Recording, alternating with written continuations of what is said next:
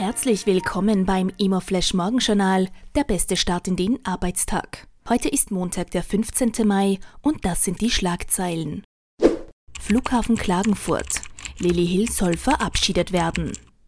Land Kärnten und Stadt Klagenfurt haben am Freitag in einer kurzfristig einberufenen Pressekonferenz die nächsten Schritte für den nun wieder im Mehrheitseigentum der öffentlichen Hand stehenden Klagenfurter Flughafen verkündet.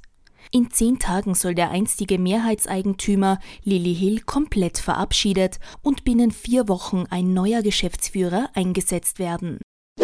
Vonovia-Chef regt wegen des Wohnungsmangels Zusammenarbeit an.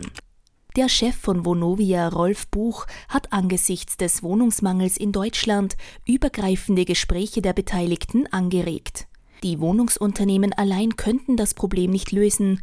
Buch sieht die Politik gefordert und alle müssten an den runden Tisch. Die spannendste Meldung heute. Rechnungshof kritisiert Immo-Verkäufe von ÖBB und Post. Der Rechnungshof kritisiert eine ÖBB-Tochter und die Post, weil sie nicht alle Immobilienverkäufe öffentlich ausgeschrieben haben.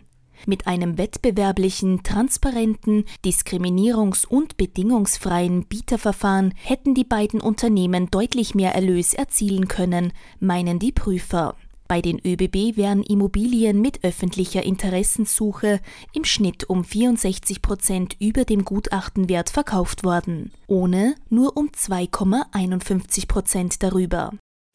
Das waren die wichtigsten Informationen zum Tagesbeginn. Mehr dazu und was die Branche heute sonst noch bewegen wird, erfahren Sie wie gewohnt ab 14 Uhr auf www.imoflash.at.